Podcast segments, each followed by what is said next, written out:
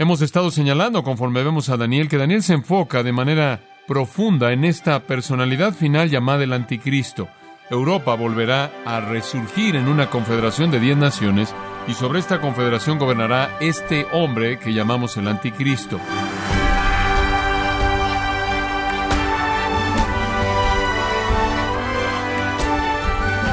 Le damos las gracias por acompañarnos en su programa Gracias a vosotros con el pastor John MacArthur.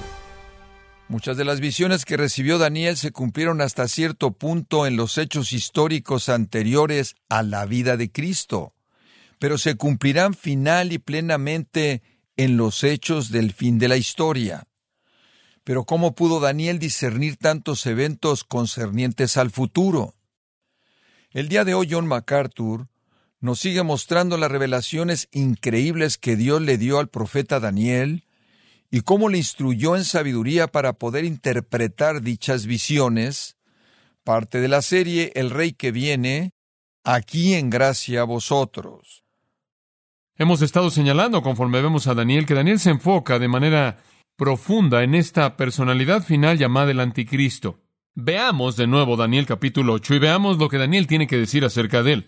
Ahora, conforme Daniel percibe la venida de este individuo, él quiere que sus lectores, él quiere que sus oyentes entiendan lo más claro posible cómo será.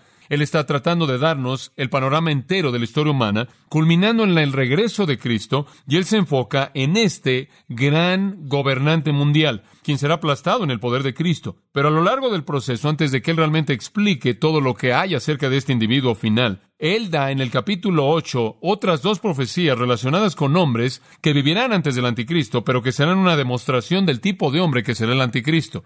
Y entonces usted tiene en este capítulo, en primer lugar, al cuerno grande, en segundo lugar al cuerno pequeño y después al cuerno final, quien es el anticristo. La primera es Alejandro el Grande, aunque él todavía ni siquiera ha nacido. La segunda es Antíoco Epífanes y la tercera es el anticristo final. Ahora Alejandro Magno nos mostró el poder del anticristo de conquistar. Él no se metió en la persecución y la matanza de los judíos tanto. Él nos mostró la rapidez y el poder y la amplitud de su conquista. Pero Antíoco nos muestra la personalidad, la personalidad homicida del anticristo. Y Antíoco ejecutó a grandes números de judíos. Ellos habían conocido la persecución bajo los babilonios. Ellos habían conocido la persecución hasta cierto punto bajo los asirios antes de los babilonios. Inclusive enfrentaron algunos tiempos difíciles bajo los medos y los persas, y no fue fácil bajo Alejandro, pero nunca habían conocido nada en su historia que llegara al nivel de este hombre Antíoco. Lo que hizo fue absolutamente más allá del entendimiento. En primero de Macabeos, de nuevo, regresando a esa fuente histórica, capítulo 1, versículo 44 de ese escrito dice, y cito, Él hizo que el pueblo, escuche esto, siguiera leyes extrañas. Fin de la cita. Él los hizo seguir leyes extrañas. Por ejemplo, él comenzó con la adoración de Zeus y Apolo en el estadio a los pies del templo. Y poco después, él la metió al templo de Dios. Él levantó a Zeus en el lugar santísimo. Ahora, usted puede imaginarse lo que eso le hizo al pueblo judío. Y él fue más allá de eso. Si algún judío participaba en alguna ceremonia judía, muy bien, si usted guardaba el día de reposo y si usted circuncidaba a su hijo, si usted ofreció un sacrificio, la pena era muerte. Él los mató en cantidades masivas, este hombre Antíoco. Y eso es lo que el versículo 10 está diciendo. Y él es un retrato apto del anticristo, quien va a hacer lo mismo. Él persigue al pueblo de Dios. Usted lo lee en Apocalipsis, lea el capítulo 12, describirá cómo el anticristo persigue a los judíos. Después lea el capítulo 17 y le dirá cómo el anticristo persigue a la iglesia gentil incrédula, la iglesia apóstata. En últimas, él aplasta tanto a los creyentes verdaderos como a los falsos. Él aplasta a todas las personas que se asocian a sí mismas con Dios. Y después Él se presenta a sí mismo para ser adorado. Él se hace igual a Dios. Eso es lo que el anticristo hace. Y eso es exactamente lo que este hombre hizo también. Ahora veamos cómo los atacó. Permítame darle algunas ilustraciones de esto. Simplemente leyendo de Macabeos capítulo 1 un par de secciones y cito, después de dos años, Antíoco envió a su recaudador primordial de tributos, de impuestos a las ciudades de Judá, y él llegó a Jerusalén con una gran multitud, y él habló palabras de paz a ellos en engaño, y ellos le creyeron. Y él repentinamente cayó sobre la ciudad y mató a muchas personas de Israel. Y cuando él había tomado el botín de la ciudad, y la había incendiado, él derribó las casas y los muros que estaban ahí, y a las mujeres y a los niños se llevó como cautivos, y se apoderaron de todos los ganados. Y muchos del pueblo fueron congregados a ellos. Toda persona que dejó la ley y cometieron males en la tierra, y llevaron a los israelitas a lugares de escondite en donde podían encontrar un refugio. Y en el día 15 del mes de Casleu, en el año 145, construyeron una abominación de desolación sobre el altar, abominaron el altar, quemaron incienso a la puerta de sus casas, lo cual era pagano, y en las calles, despedazaron los libros de la ley cuando los encontraban, literalmente rompieron los libros de la ley y los incendiaron, y cuando se encontraba alguno con un libro del pacto, o si alguno encontraba placer en la ley, el mandato del rey era que fueran matados. Y así lo hicieron de acuerdo con sus fuerzas en contra de los israelitas todo mes, de tal manera que todos los que eran hallados en las ciudades, y en el día 25 del mes, sacrificaron sobre el altar aquello que estaba sobre el altar del holocausto. Y de acuerdo con el mandato, ellos mataron a las mujeres que hicieron que sus hijos fueran circuncidados. Y escuche esto, y ahorcaron a los bebés en los cuellos de sus madres, y saquearon sus casas, y mataron a aquellos que los habían circuncidado. Fin de la cita. Lo que hicieron era, cuando encontraban una mamá que había circuncidado un niño, mataban al bebé y amarraban al bebé al cuello de la madre, y la hacían que marchara ahí en medio de la ciudad, hasta la orilla de la ciudad, y la aventaban en un acantilado para que fuera despedazada hasta la muerte. El versículo 11 nos da más explicación acerca de sus actividades antijudías. Aún, versículo 11, se engrandeció contra el príncipe de los ejércitos. Le hago una pregunta simple. ¿Quién es el ejército? El pueblo de Dios. ¿Quién es su príncipe? Dios mismo, Cristo mismo. Y entonces, él se exalta inclusive al mismo nivel del príncipe de los ejércitos.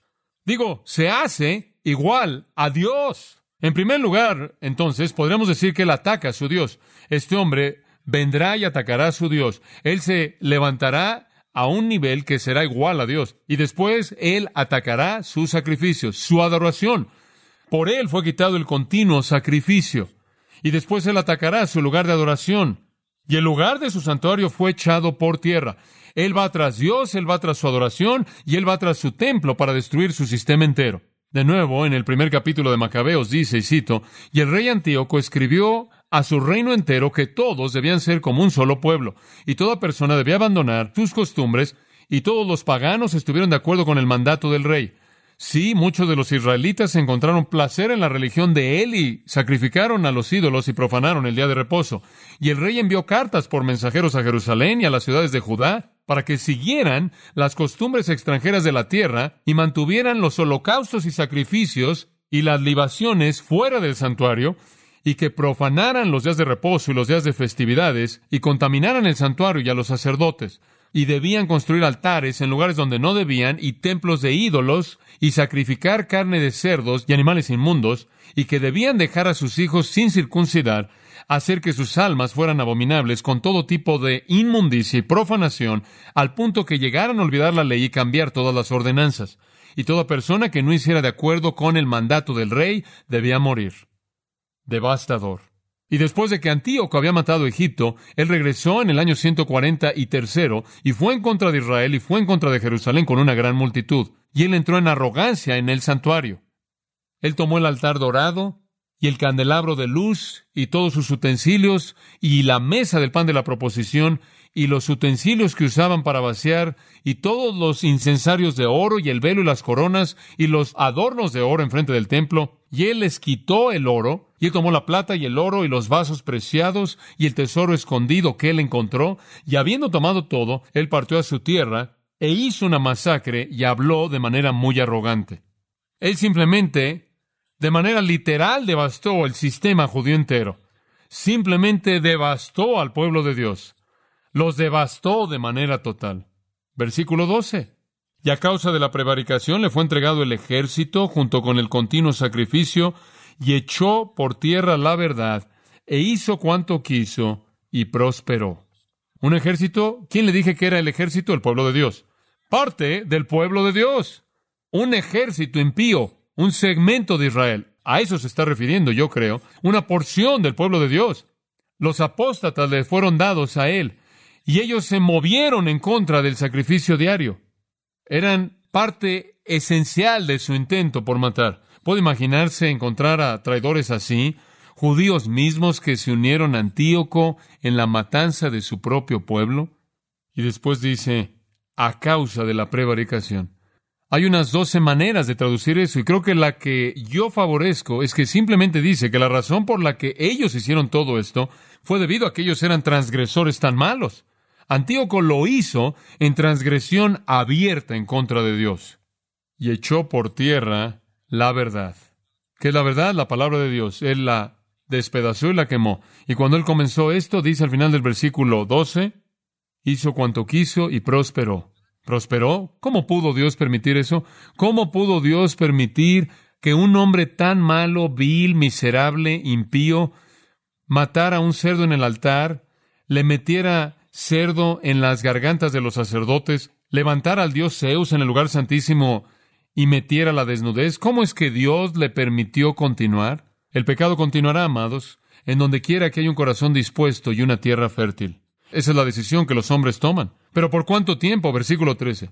Entonces oyó un santo que hablaba. Daniel en su visión dice. Y otro de los santos preguntó a aquel que hablaba, ¿Hasta cuándo? ¿Hasta cuándo durará la visión del continuo sacrificio y la prevaricación asoladora entregando el santuario y el ejército para ser pisoteados? Digo, ¿por cuánto tiempo Dios va a dejar que el templo y el sacrificio y el pueblo de Dios sean aplastados así? ¿Por cuánto tiempo se llevará a cabo una desolación así? ¿Cuánto tiempo? La idea de santo aquí es interesante. Probablemente es una referencia a un santo. Eso es lo que el hebreo literal dice. Probablemente se refiere a ángeles en su visión, porque los ejércitos son el pueblo. El santo probablemente es una referencia a los santos o a los ángeles. Y entonces los ángeles están haciendo la pregunta conforme ven este holocausto. ¿Hasta cuándo permitirá Dios que se haga esto? ¿Hasta cuándo Dios permitirá a Antíoco hacer esto? Permítame decirle algo. El anticristo, dice la Biblia, solo durará 1250 días o tres y medio años. Y en Mateo 24, Jesús dijo que si durara más, nadie en el mundo sería salvo. Si el tiempo no fuera cortado a tres y medio años, sería el fin de todo mundo. 1250 días. El anticristo está mucho más allá de Antíoco, y usted ni siquiera se puede imaginar lo que este hombre hizo, pero el anticristo será mucho peor que este anticristo, y el tiempo del anticristo está confinado a 1250 días. Y Antíoco, quien no es tan severo como el anticristo, recibe más que eso. Observa el versículo 14. Y él dijo hasta 2300 tardes y mañanas.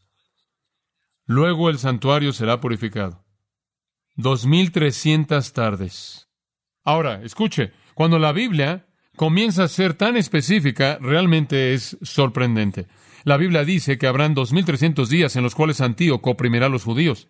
No tenemos información histórica acerca de esto en este punto. Realmente no podemos identificar el punto preciso en el cual este holocausto horrible comenzó. Pero ahora escuche, y esto es lo que es fascinante. Sabemos cuándo fue el cierre de los 2300 días, porque dice que el cierre será cuando el santuario sea limpiado el 25 de diciembre del 165 a.C., bajo el liderazgo de uno de los macabeos, Judas Macabeo, el gran líder de la familia que guió la revolución en contra de Antíoco, entró y limpió el templo, 25 de diciembre del 165 a.C. Ahora escucha, esto es sorprendente. Entonces usted comienza con el 25 de diciembre del 165 a.C. y va hacia atrás, ¿cuántos días? 2300. Y usted busca la fecha y termina con el 6 de septiembre del 171 a.C. 6 de septiembre del 171 a.C. Esa entonces sería la fecha en la que algún acontecimiento ocurrió que fue lo suficientemente grande como para marcar el inicio de las atrocidades de Antíoco en contra de los judíos. Ahora, el 6 de septiembre del 171 no tenemos registro alguno de lo que sucedió ese día, pero le voy a decir una cosa, algo sucedió porque Dios conoce sus números. Y simplemente para confirmar eso, escuche esto. Aunque la naturaleza del acontecimiento no es conocida, la historia es muy clara en esto. Las atrocidades judías comenzaron en el 171 antes de Cristo, y eso es muy claro a partir de la historia. Hasta el 171, dicen los historiadores, hubo paz entre Antíoco y los judíos. El sumo sacerdote piadoso, un buen hombre llamado Onías III, fue quitado de su responsabilidad. Jasón, quien sobornó a Antíoco para obtener la posición, fue colocado en el lugar del verdadero sumo sacerdote. El enojo de los judíos se agitó. Esto es los judíos justos.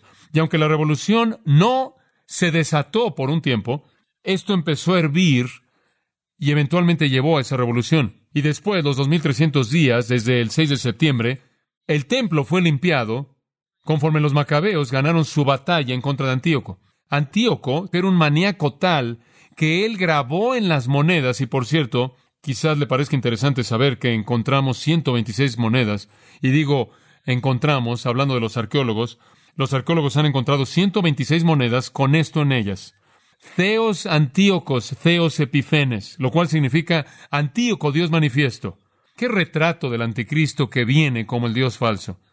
Y cuando todo se acaba, simplemente en un registro de un periodo de la historia en la vida de Antíoco, él saqueó a Jerusalén en una ocasión y mató ochenta mil judíos, vendió a cuarenta mil más a la esclavitud, saqueó el templo, lo dedicó a sus ídolos, esparció los fluidos que salieron del cerdo que él mató en el altar. Él esparció esos fluidos por todo el templo, entonces estaban por todos lados. Y como dije, él metió a fuerzas carne de cerdo en las gargantas de los sacerdotes y dijo, a partir de ahora, lo único que se les permite adorar aquí es a Zeus, Baco, Saturno, etc.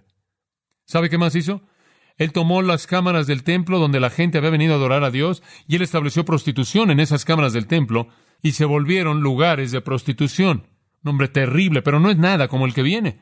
Es difícil entenderlo, ¿no es cierto? Y obtuvieron cien años de libertad antes de que los romanos finalmente colocaran sus manos en sus cuellos otra vez. Y debió haber sido una libertad gloriosa de un hombre tan horrible, horrible.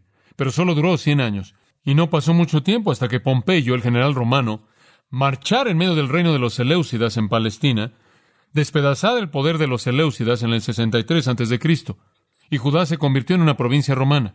Un corto tiempo de libertad. La independencia política de Israel terminó muy rápido. Conforme usted ve a Alejandro, usted ve el poder y la rapidez del anticristo. Conforme usted ve a este hombre, ve su persecución mala, vil, miserable, que manifiesta odio hacia Dios. Así será el anticristo. Y con eso llegamos al cuerno final en tan solo un par de comentarios. Versículo 23. Y al fin del reinado de estos, al fin del reinado de estos. Yo creo que el fin del reinado de estos significa eso, el fin del reinado. Un tiempo posterior del reinado de quién? De estos. ¿Quiénes son? Al final del tiempo. El último tiempo de los cuatro reinos. El tiempo del imperio romano revivido. El tiempo de la fase final. Cuando los transgresores lleguen al colmo. En el tiempo futuro del reino del hombre, en el tiempo futuro del reino de los gentiles, en el tiempo cuando la transgresión haya llegado a su ápice y a su plenitud, cuando aquellos literalmente que transgredan de manera plena hayan llegado, cuando el pecado haya llegado a su pináculo, entonces se levantará un rey altivo de rostro y entendido en enigmas. Ese es el anticristo. Altivo de rostro. ¿Qué significa eso? Simplemente lo que dice.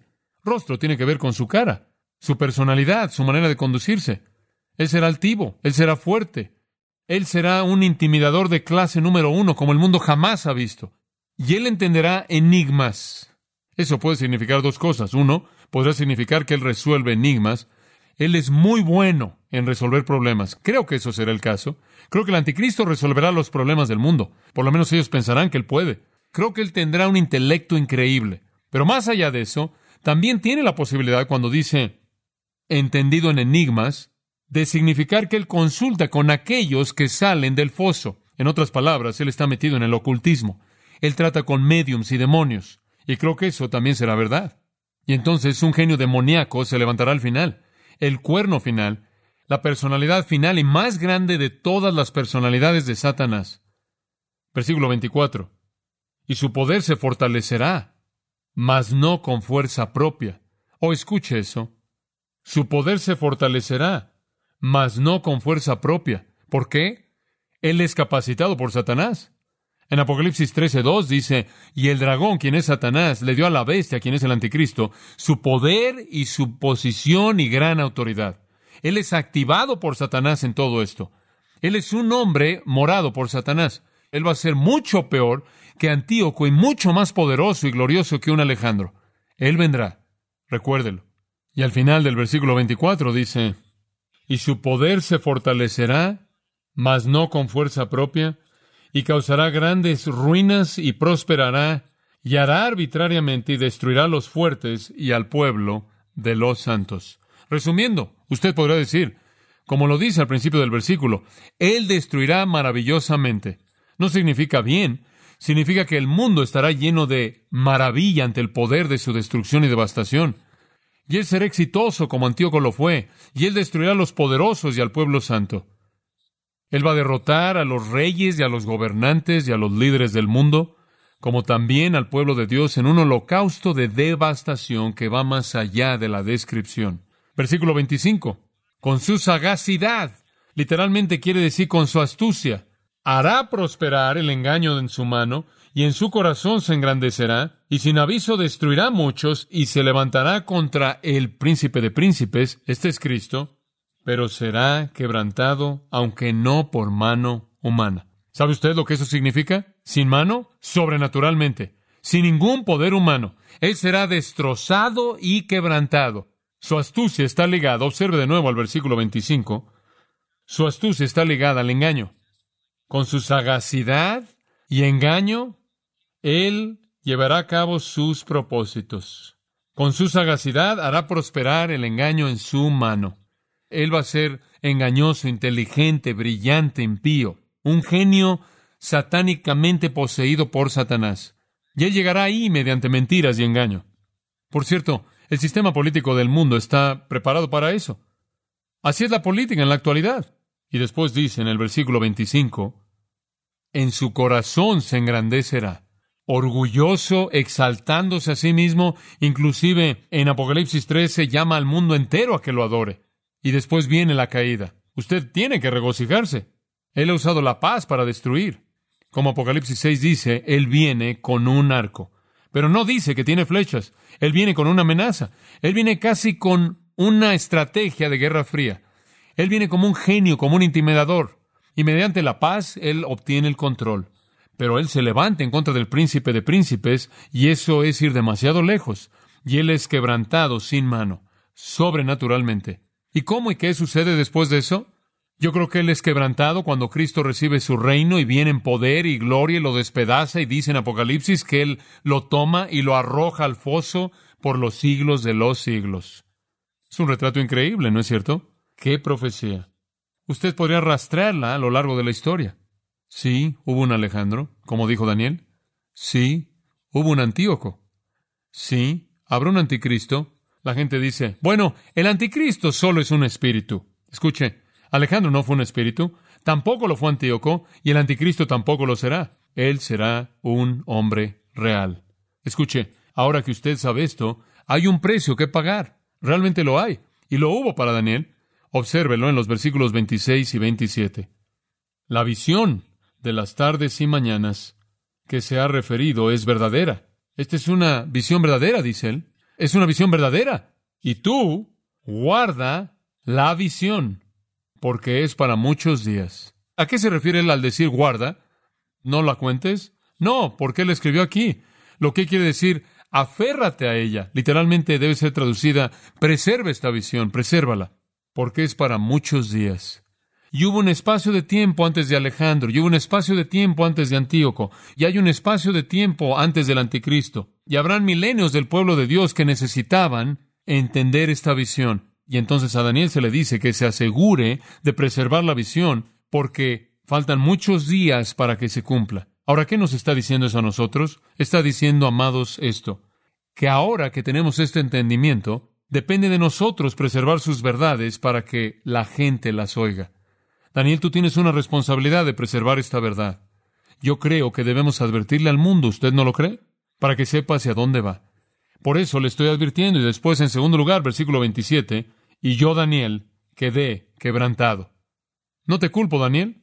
Quebrantado. Esto es, simplemente se desmayó. Esa es una reacción emocional severa. Él entendió el mensaje. Él sabía hacia dónde se dirigía el mundo. Él podía ver al pueblo de Dios destruido y pisado y devastado y masacrado. Y él se desmayó. Usted no solo tiene la responsabilidad de predicar el mensaje, amado, usted tiene la responsabilidad de preocuparse por la gente. ¿No es cierto? Eso es lo que le dolió. Por eso se desmayó. Él se desmayó porque estaba tan abrumado por el dolor y la tristeza. Y dice, Y estuve enfermo algunos días y cuando convalecí atendí los negocios del rey. ¿Se acuerda usted de que él era el primer ministro de la tierra? Pero estaba espantado a causa de la visión y no la entendía. En otras palabras, yo cumplí con mi parte. Yo les conté a todos y no la sellé. Yo la preservé en el sentido de no cerrarla. Esa es una traducción desafortunada, pero en el sentido de darla a conocer, pero nadie la entendió. Entonces él está diciendo, yo fui fiel a ella. Resumiendo la conclusión, es muy fácil ver lo que debemos hacer. Número uno, tenemos una responsabilidad de proclamar el mensaje, porque es verdad, y el mundo necesita saberlo. En segundo lugar, eso solo va a suceder cuando estemos tan abrumados emocionalmente que queramos advertirle a los hombres como Daniel lo hizo. ¿Cuándo fue la última vez que usted leyó una verdad en la palabra de Dios y se desmayó? porque emocionalmente se vio tan abrumado? ¿Cuándo fue la última vez que se preocupó a ese nivel? Y usted debe tener dos reacciones. Una es la responsabilidad de contarle a las personas y la otra es la responsabilidad de preocuparse. Porque si usted no se preocupa, usted no va a contarle a otros.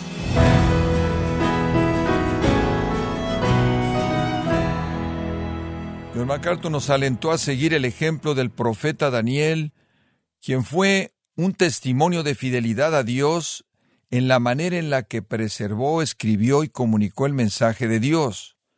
Así como Daniel, estamos llamados a ser fieles a Dios y somos instados a proclamar la verdad de la palabra.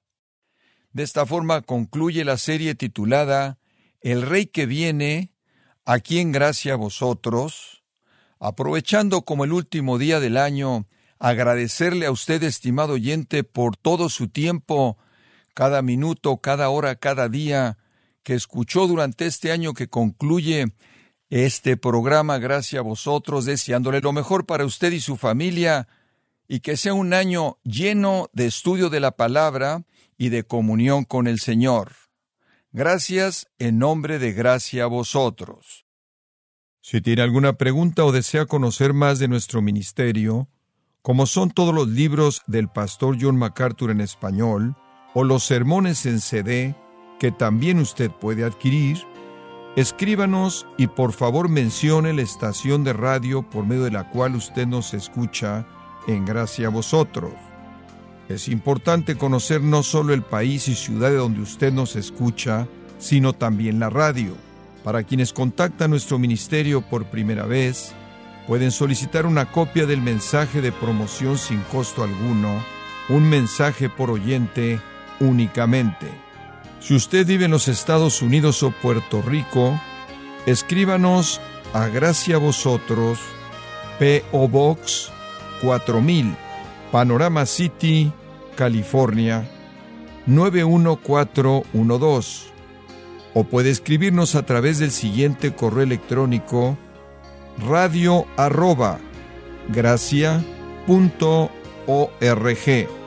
Bueno, en nombre de John MacArthur y el personal de este organismo, queremos darle las gracias por su tiempo y sintonía y queremos pedirle que no deje de orar por este ministerio, como también por la estación de radio por la cual usted nos escucha de lunes a viernes. Este es su amigo Miguel Contreras, invitándole a sintonizar nuestra próxima edición para que juntos continuemos desatando la verdad de Dios un versículo a la vez. No se lo pierda, aquí en Gracia a Vosotros.